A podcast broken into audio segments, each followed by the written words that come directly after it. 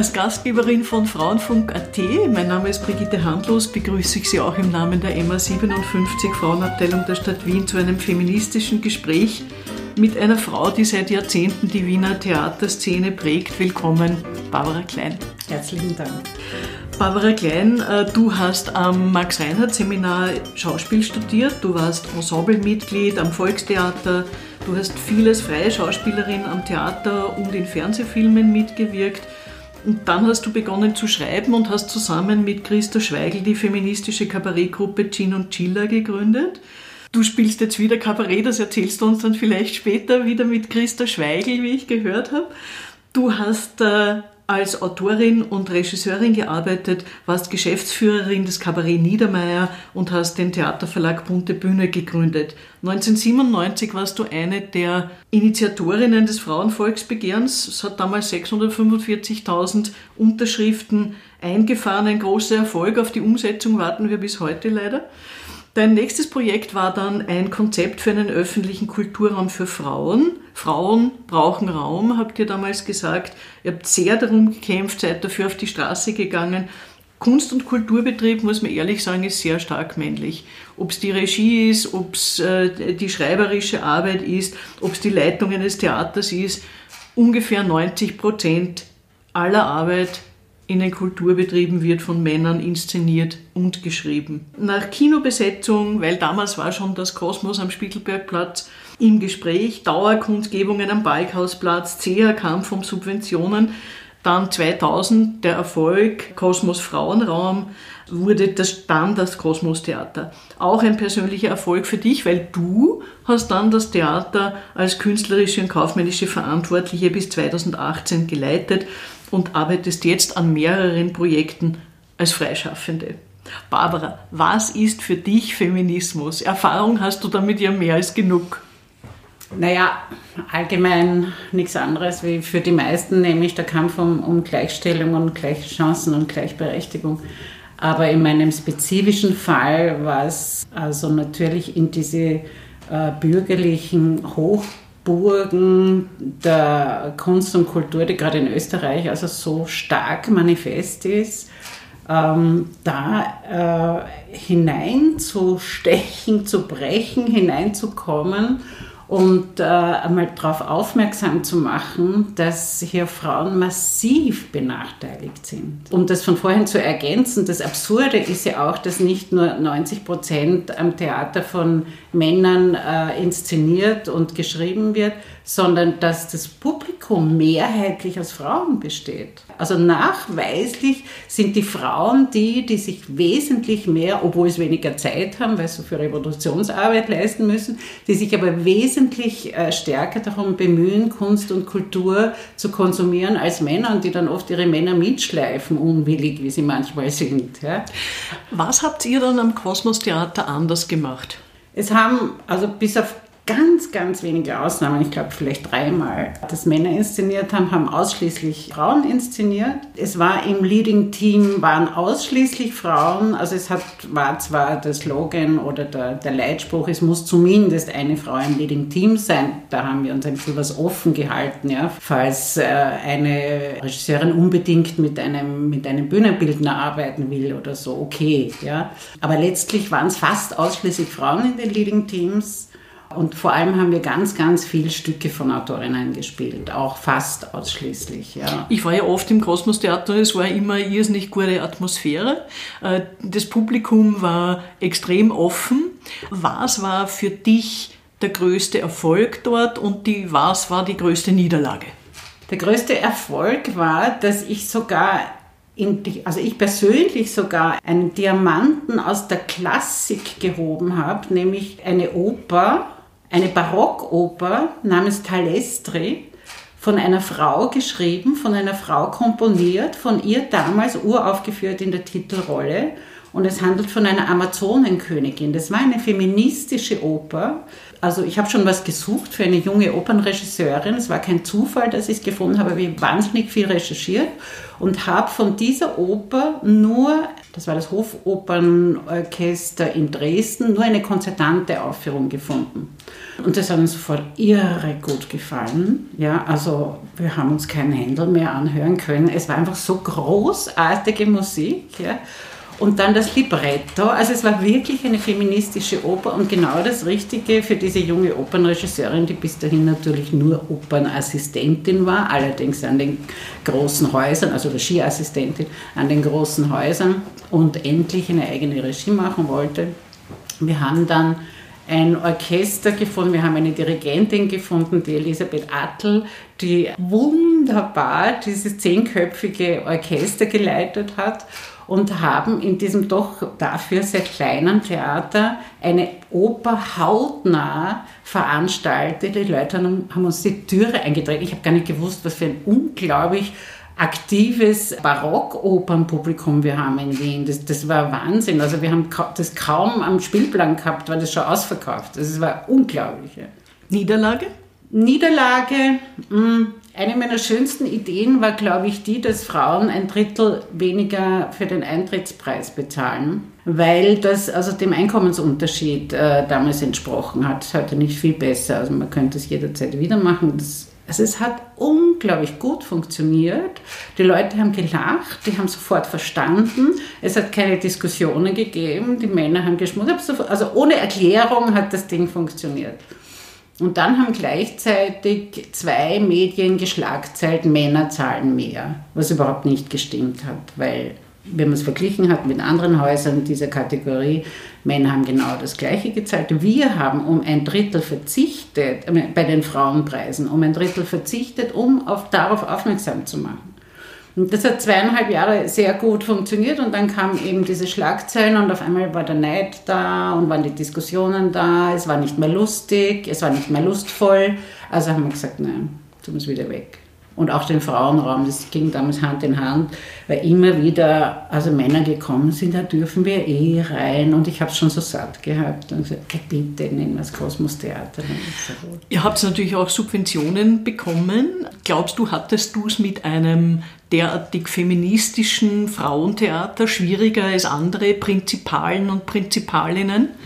Das glaube ich auf jeden Fall. Also ich, ich, also ich habe das Glück gehabt, einen völlig inkompetenten Bundeskanzler, der aber für diese Entscheidung zuständig war, nämlich der Viktor Klima, mir gegenüber zu haben, der einfach dieses ganze Konzept nicht verstanden hat und aus irgendeinem Grund, aber wahrscheinlich die dort, los, man so viel Geld ist es ja nicht und dann haben wir Ruhe, ja, weil wir, wir sind ja dort denen nicht von der Pelle gerückt.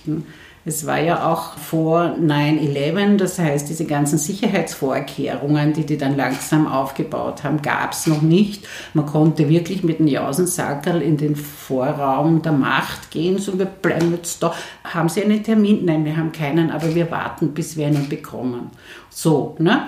Und mit dieser körperlichen Anwesenheit, die heute nicht mehr möglich ist, und dann sind dann gleich 20, 30 Frauen da gewesen. Und das ist völlig ungewohnt, dass da Frauen bleiben und die haben dann vielleicht noch einen Schlafsack mit und was wollen die da und so. Ja. Also es, es war durch diese körperliche Annäherung einfach eine große Verunsicherung da und die wollten uns nur weghaben. Das ist total interessant, dass du das so erzählst, weil in ganz vielen Gesprächen vor dir habe ich genau das gehört, dass es in der Politik früher viel weniger äh, Hürden gab, bis man zu den Proponentinnen durchgedrungen ist, äh, zu den Politikerinnen und Politikern. Da gab es noch sowas wie eine Lust am Gespräch also man hat sich mehr mit den Menschen beschäftigt. Stimmt, Was ist da passiert? Ja, ja. Naja, es, sind, es war die Ausrede des, der, der Sicherheit. 9-11 ist ihnen allen in Mark und Bein gefahren und es war die Ausrede der Sicherheit. Das geht ja bis heute mit den Böllern und sie ziehen hoch und sie bilden Mauern und so und sie bleiben unter sich. Und das ist natürlich für die Jungs im Patriarchat auch nicht das Schlechteste. Ne? Bleiben wir noch ein bisschen bei dir. Du machst wieder Kabarett, wieder Frauenkabarett?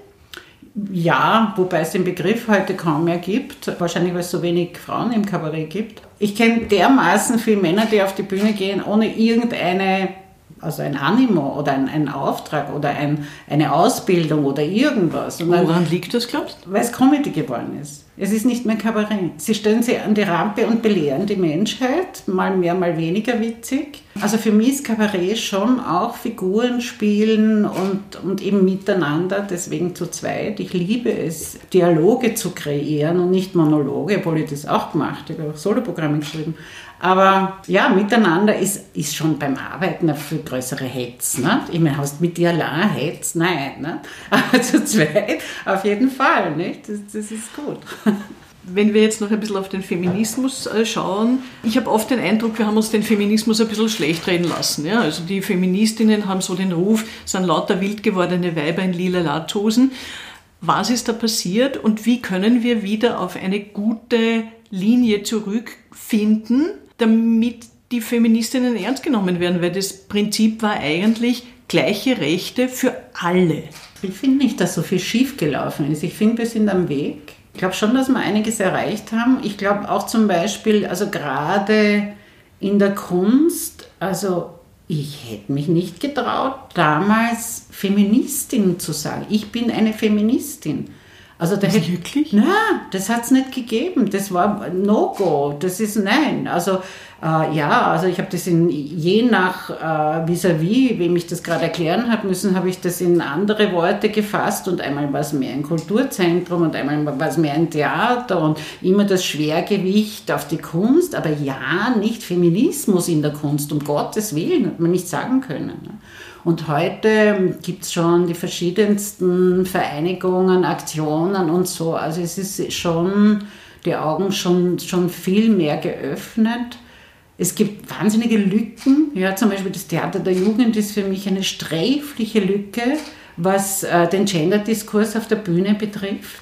Und gerade da, wo das ganz, ganz wichtig ist für die Kinder und für die Jugendlichen, existiert das kaum. Dann müsste man eine Hausbesetzung machen, würde ich sagen. So. Ich kenne mich im Theater der Jugend nicht aus. Ich höre äh, sehr viel von Eltern, dass die gute Aufführungen machen. Mhm.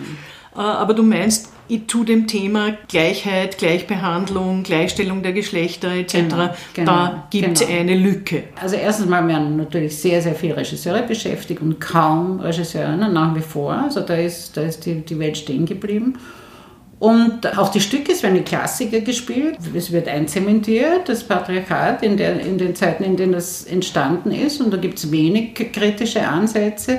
Und das, also gerade auf Jugendliche und Kinder, das trifft. Und da wird also seit 25 Jahren, glaube ich, nichts verändert. Das ist schon schlimm. Wo sind unsere Verbündeten im Kampf um die Gleichstellung? In allen Feldern. Also Theater, ich meine, sowohl Feminismus wie auch Kunst sind in Wahrheit Querschnittmaterie. Ja? Du kannst dich nicht trennen von der Soziologie, von der, von der Politik, ja, von Sozialem, von der Philosophie. Es gehört alles hinein und dort überall müssen wir unsere Verbündeten suchen und dort sind sie auch. Ja. Du hast wirklich immer eine Lust am Kämpfen gehabt, ja? Äh, künstlerisch, aber eben auch politisch künstlerisch, was das Frauenvolksbegehren betrifft. Was treibt dich da? Das Talent vielleicht. Ich bin ja Schauspielerin. Ne? Und natürlich, wer auf die Bühne gehen kann und sich öffnen kann, der kann das auch auf der Straße, der kann das auch im Bundeskanzleramt, die kann das benutzen. Das, das ist ein Werkzeug, das ich habe. Ich habe es gelernt. Und ich traue mich und ich habe auch Lust am Verstellen, Verkleiden, am Aktionismus, am, am Tun. Ja. Wurde dir das in die Wiege gelegt? Hast du da Vorbilder? Glaube ich nicht. Ich habe drei Brüder gehabt, die mich genauso getögelt haben wie meine Eltern. Aber vielleicht ist es das. vielleicht ist es das. drei ältere Brüder ist eine harte Schule. Das, ja, und das einzige Mädchen. Also meine Eltern haben immer gefunden, ich bin zu wenig anschmiegsam. Das war ein Vokabel, das mir heute noch gellend in den Ohren klingelt. Ja. Also das haben sie irgendwie von mir erwartet. Sie haben sich auch ausgemacht, sie kriegen so lange Kinder, bis ein Mädchen kommt, weil sie immer Buben war.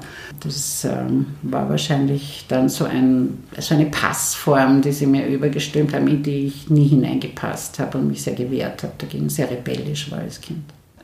Worum hast du am meisten gerungen in deinem Leben bisher?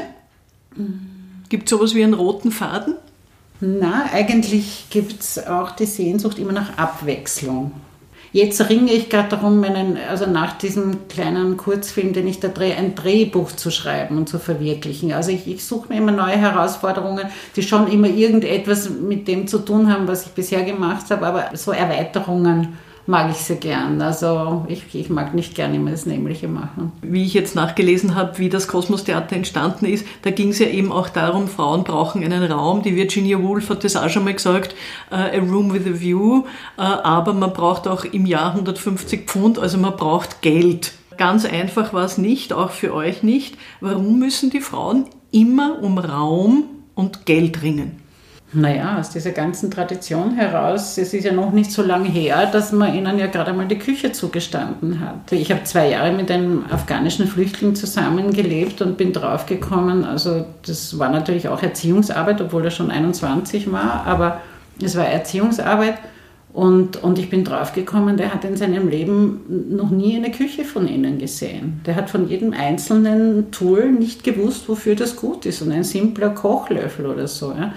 Und ich meine, wir sind ja nicht allein auf der Welt. Es gibt in Europa auch noch genügend äh, Situationen, wo das so ist. Aber dann ein bisschen drüber hinaus ist es oft eine Selbstverständlichkeit, dieses, diese äh, Frauenwelt und diese Männerwelt und diese Trennung und die Zuordnung und die Rollenzuschreibungen.